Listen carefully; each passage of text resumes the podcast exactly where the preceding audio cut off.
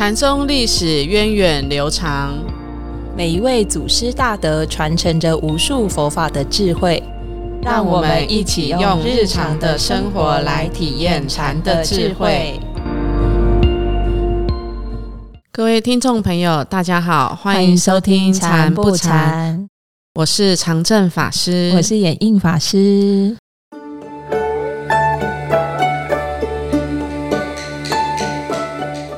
我们之前几集有介绍过庞蕴居士，还记不记得？嗯，啊，曾经提到过，他原本要和另外一位好伙伴一起进京赶考，结果没想到呢，在路途中遇到一个出家人，就问他们呢：“你们为何选官啊？选官不如选佛。”从此改变了两个人的命运和未来哦。嗯，那我们知道庞蕴居士后来其实一直都是以居士的身份在修行。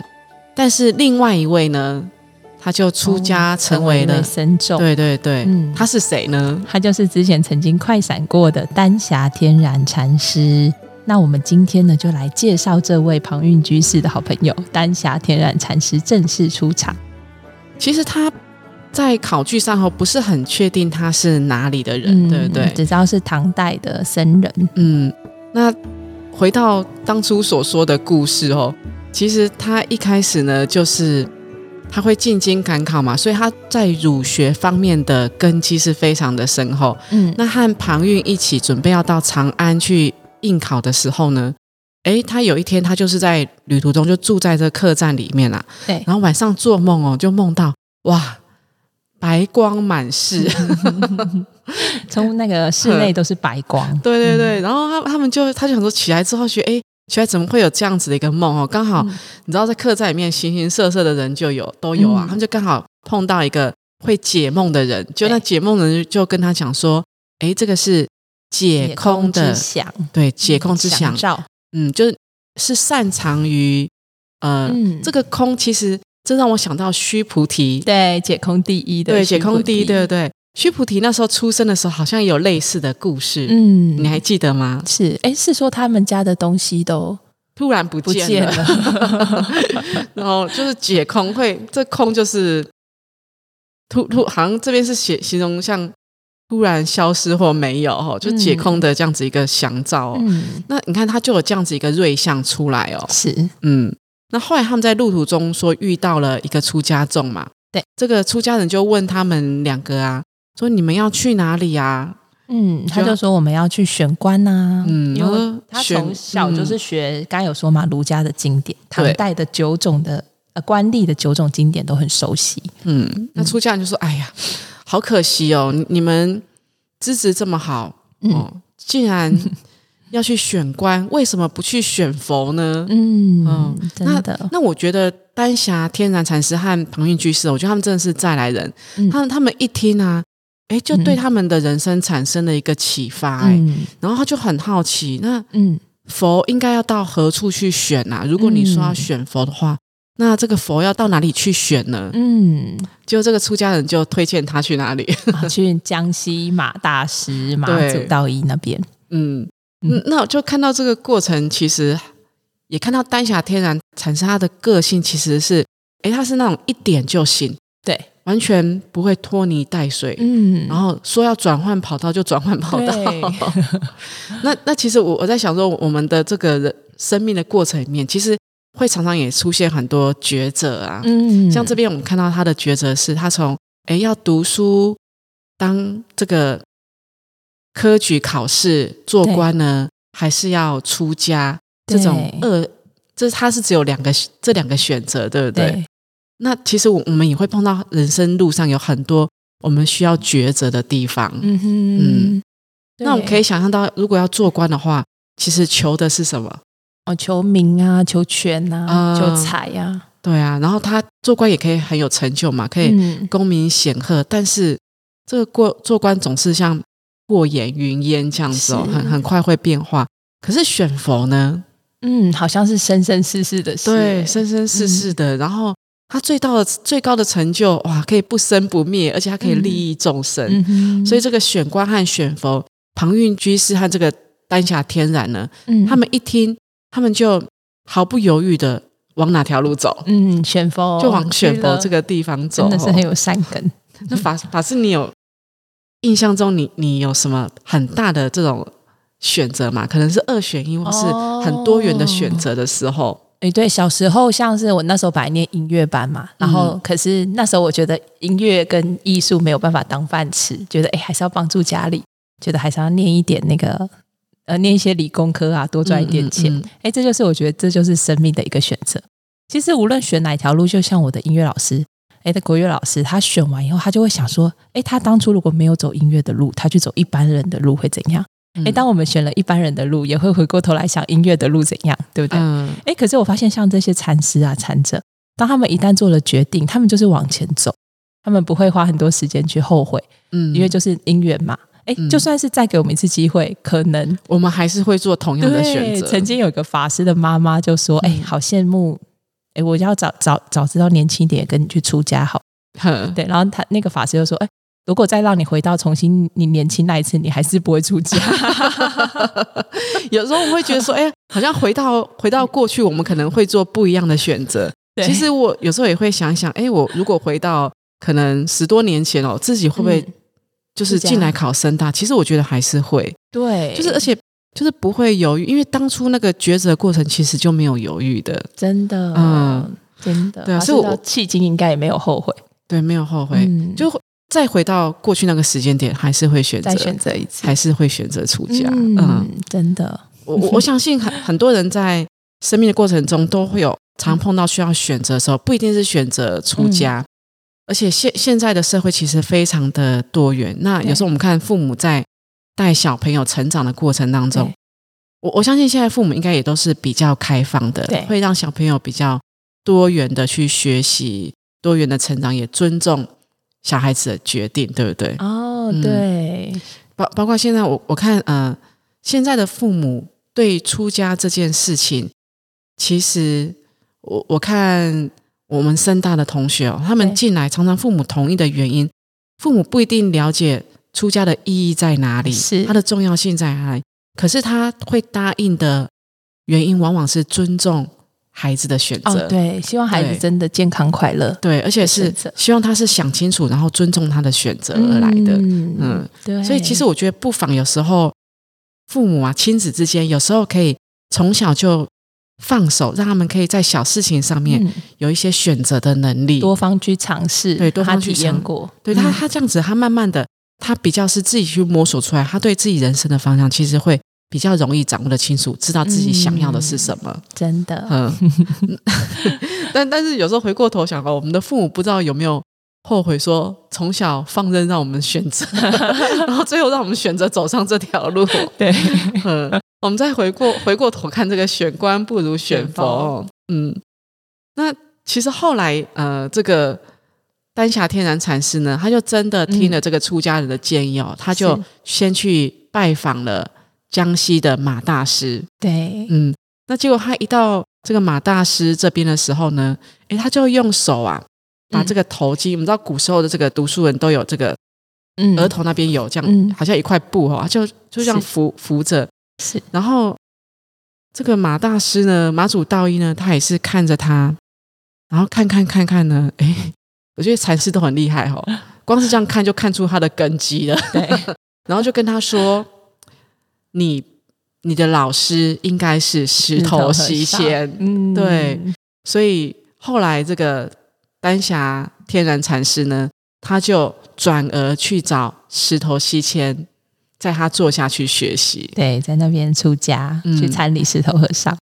其实我觉得这个很很有意思哦。那后来他到了石头西迁这个地方呢，他他又马上就出家嘛。嗯，没有，好像也没有，对不对？他一开始的时候去找石头和尚，石头和尚就叫他去寺中做杂役的地方，先去服劳役。哦，哎，为为什么我看很多想要出家的人呢？他们到这个寺院之后，通常都是先派去做这些比较劳力的工作，就像六祖慧能大师，他到五祖坐下，一开始五祖也是叫他去舂米，对不对？对他也是在那个厨房有八个月。嗯嗯嗯，也是先去做那个劳役。哎，其实我们的行者刚来也是会鼓励他们多为为大众服务，对，为大众服务，嗯，然后多服劳役。因为就是我们刚进来，其实还有很多的想法嘛，嗯，想法可能都跟自我中心比较相应。对，而且一下子进入这种大团体的生活，对，其实还很容易自己的脾气、个性都会起来。然后就是借着跟就是为大众服劳役的过程，嗯，其实我们就是说，就是在陪服的过程当中，慢慢把自我中心消融，对，然后放下那些念头啊，啊，放下自己的烦恼，对不对？哦，所以我们看到，其实这个也是禅宗的一个特色哦，就是你你来了，你就是先为大众服劳役，对，而不是就叫你去深山里面。打坐啊，然后不是不是过着离群所居的生活，没错，嗯，就是先先跟大众一同生活，然后在这个过程当中，其实就会去除很多的棱角，就像我们那种社会新鲜人，有没有？就刚刚到职场的时候，其实都会。有那种一段的磨磨练的过程。嗯，师傅也说，其实我们是在团体里面跟人的互动里，然后怎么样去应应有方，就可以累积很多智慧。嗯，我也发现，如果我们自己修行的话，或自己很清修的话，其实现在还蛮多那种外国人啊，他们想要来体验出家的生活，都会有个幻想。他们来报名，他们想说：哇，我们在山上啊，一定是个清修的环境，然后很悠闲，这样每天泡泡茶，每天就是树下打坐，对对对。然后一来发现，嗯，原来我们是菩萨道的道场，嗯，在人当中去，因为其实我觉得有一些行政工作啊，或是要跟人家互动，有执事上的利害关系的时候，哦，那最好看到自己的习气跟自己的烦恼。其实这让我想到，就是啊，因为上个礼拜就是有个线上课程，对，就在跟菩萨互动的时候，就。就有同学就发问啊，就是好像我们觉得，啊，想要出家人会有一个所谓的出离心，嗯，出离心，那出离心和厌离心，嗯，厌讨厌的厌是。和这个出离出去的出，这两个有什么不一样？一样。哦，都好像都是想要离开人群，嗯，是真的都离开人群吗？嗯，不是，是的，对，嗯，厌厌离心的话，就是如果是厌离心，我觉得会很想离开人群，会。因为不喜欢这种很很吵闹啊、很喧哗的这种地方。嗯，可是出离心，它不是要离开人群，而是它不会粘着在人与人之间的这些是非上面。对，甚至他自己可能也都是，可能也，我我们说什么万花丛中过，百叶不沾身哦，就是他是在人群中，但他心不会粘在这些。讨厌呐，喜欢呐，或是这种是是非非的语言之中，嗯哼，他心不会粘在身边，这个叫处理心。是，可是是讨厌这个喧闹，呃，离开人群，但是其实心根本都没有放下，那这个就是厌厌离心，他心里还执着另外一种清净的版本，对，而无法在他的当下的因缘去安住的，所以。出家应该是出离心，而不是厌离心，对不对？对，没错。那这个也是很很多到这个禅宗寺院啊，第一个就是你要先去为大众服劳役，对，你在人群中去磨，嗯，就像那个洗马铃薯的故事，不是不是一颗一颗的洗哦，是怎么洗？靠马铃薯跟马铃薯之间的摩擦力，嗯，然后让自己变得清净，嗯。其实真的也是这样。嗯哼。那后来这个丹霞天然禅师呢，他就就是这样子哦，在为大众服役了三年，对不对？其实这三年的过程当中，他不只是赔福报、去烦恼，他同时也在就是在培养他的智慧。没错。那我们看到说，其实他当初能因为一句“选官不如选佛”，就很清楚自己的方向，我们就知道他他其实是那种根性很利的人，是嗯，智慧很利的人。那后来，石头西迁禅师呢，也为他剃度，正式成为一个出家众。嗯，这剃度的中间的故事也很有趣哦。嗯，但是我们要在下一集才说，是吗？先卖个关子哦。那后来呢？其实，但是这个丹霞天然禅师呢，这个丹霞是他后来住席的地方，是丹霞山，所以天然是才是他的真正的这个法号，法号对不对？嗯。好，但是这个天然法号的由来不是石头西先给的，嗯，对是妈祖妈祖道义给的，很很特别哈。对，就是剃度的师傅和给法号的师傅是不一样的。这个也是丹霞天然很很特别的一个地方。那后来这个石头西仙帮他剃度之后呢，其实他马上就到江西，又再次拜访了马祖道一。对，那听就在这个时候，马祖道一帮他取了一个法号叫天雷呢，天雷的雄厚。好，那这个故事也很很有意思哦。我们一样是下一期再跟大家分享。但是这个马祖道一哦，就看到这个丹霞天然来啊，就想奇怪，不是才叫他去找哦，也不是才叫他去，已经三年了哈，就不是请他去找石头西迁，怎么又回来这边呢？对，然后他他就还是问他说：“你从哪里来呀？”嗯，他说从石头西迁那边。嗯，他就说：“哇，石头路滑，你竟然没有滑倒。”嗯，你有没有滑倒啊？哎，其实“石头路滑”这句话很很耳熟。我记得我们在前几集讲到邓颖峰禅师的时候，其实那个时候他也是要去拜访石头西仙的时候呢，马祖道义就跟他讲“石头路滑”，对。他他的禅法不容易参透。然后我还记得邓颖峰禅师他的回复也很有意思，老师你上次还说很很很有趣，就是“干木随身”。嗯，逢场作戏，嗯，还记不记得那个公案？逢场作戏，所以那时候，所以这边又又再次出现了石头路滑哦。那但是丹霞天然禅师呢，就也毫不畏惧的说：“哎，如果我滑倒了，其实我就来不了了嘛。嗯，可是我现在我我来了，所以我没有被滑倒。那有马祖禅师就觉得，哦，那丹霞天然禅师哎，还蛮奇特的。嗯，所以其实有时候老师在。跟学生之间的这个缘分哦，也要真的也是看，真的也是有那个缘分的差别，有。就教法上的不一样，然后学生特质的不一样，嗯，有的就马上响应了，对，有的人需要很很温和、循循善诱的老师，嗯，那有些人呢，就是他需要能给他那种。当头棒喝的，嗯，那法师你比较喜欢哪一种老师？哎，目前身心比较脆弱的时候，当然是希望 温柔的老师。对啊，可是走过来，你真的会印象深刻的，都是那些真的很磨砺你的老师。真的，对，嗯，对啊。其实我觉得我们都比较喜欢人家好好跟我们讲，不要凶我们，只接受夸奖。对，可是那种真的要。把自己的那种自我中心剥落的话，往往那种棒喝型的很快，真的，往往是棒喝型的很快。我也蛮感恩以前在深大的过程遇到蛮好的老师。对啊，我觉得每个人都可以活出不同的典范，不同的风采。嗯，你看我们介绍了这么多的禅师，对不对？每一个禅师他的风格都不一样。嗯，所以其实没有说一定要怎么样才是一个。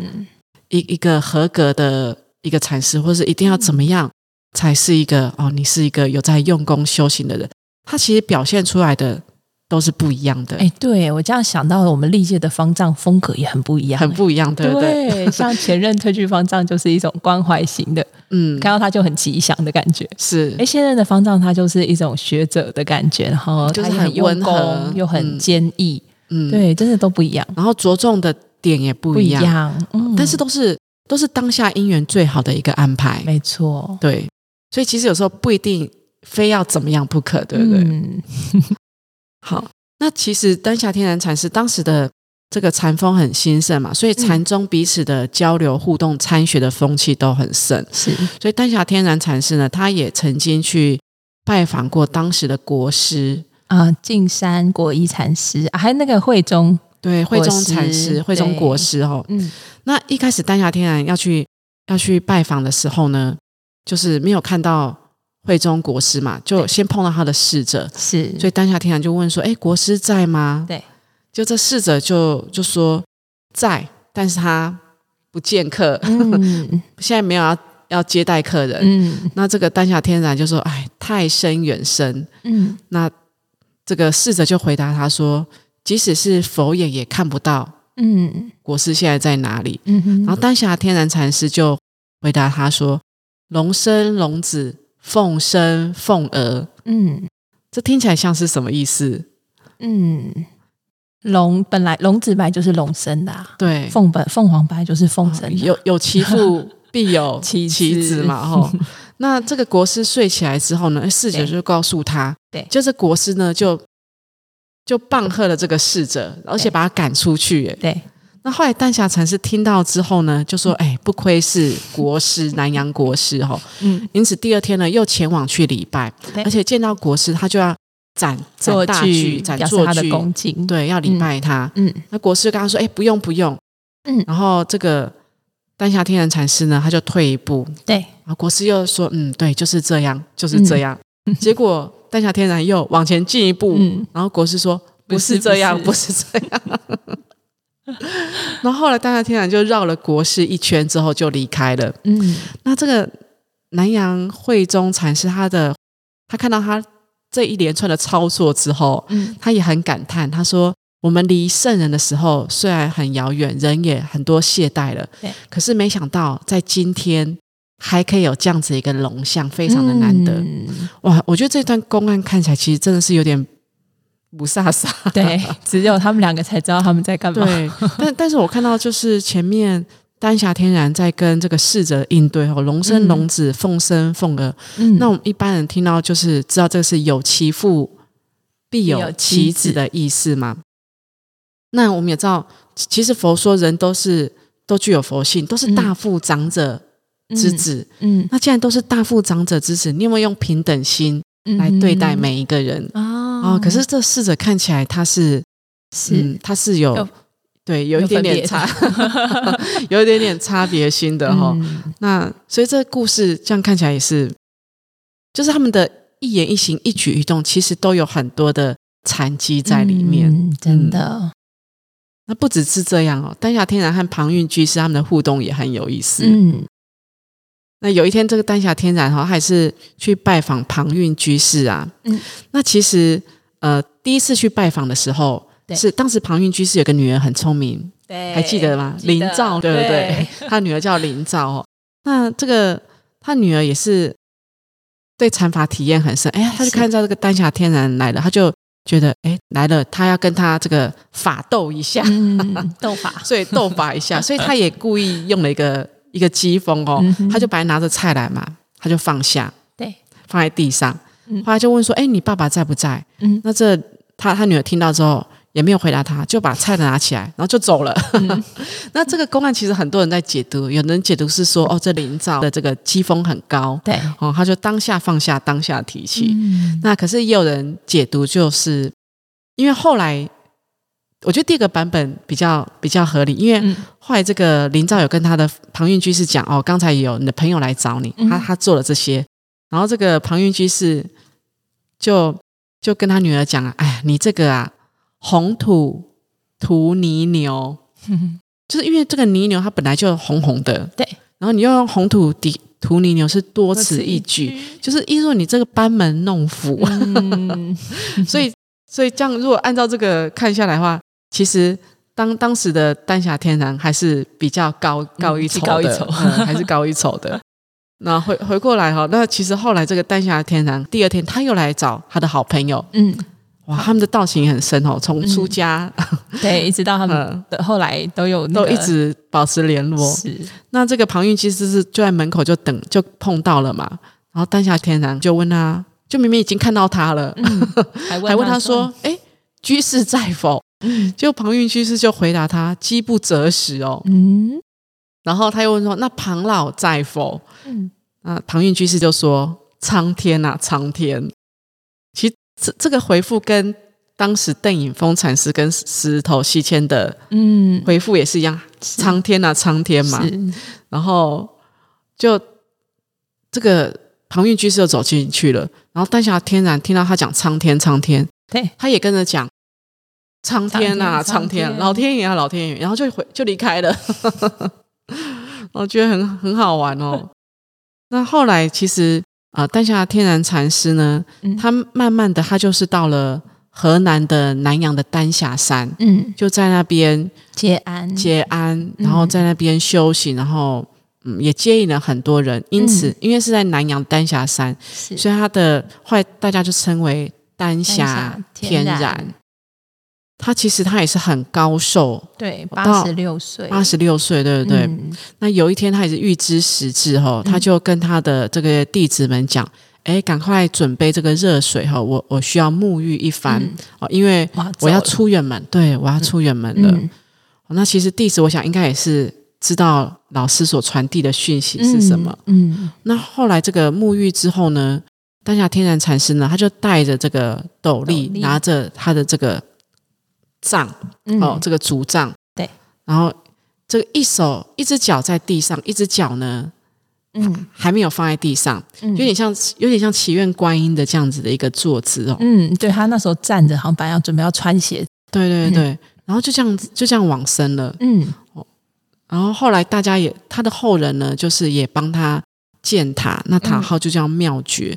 所以，我们看他这一生哦，其实是也是峰回路转。一开始是一个儒家的读书人，是哦，只是因为进京赶考这一句话“选官不如选佛”，嗯，这样子的因缘际会，就走上了出家的路，成为一代的禅师哦。所以是一个很很特别的。一个禅师，嗯，他真的是一个充满禅机的禅师。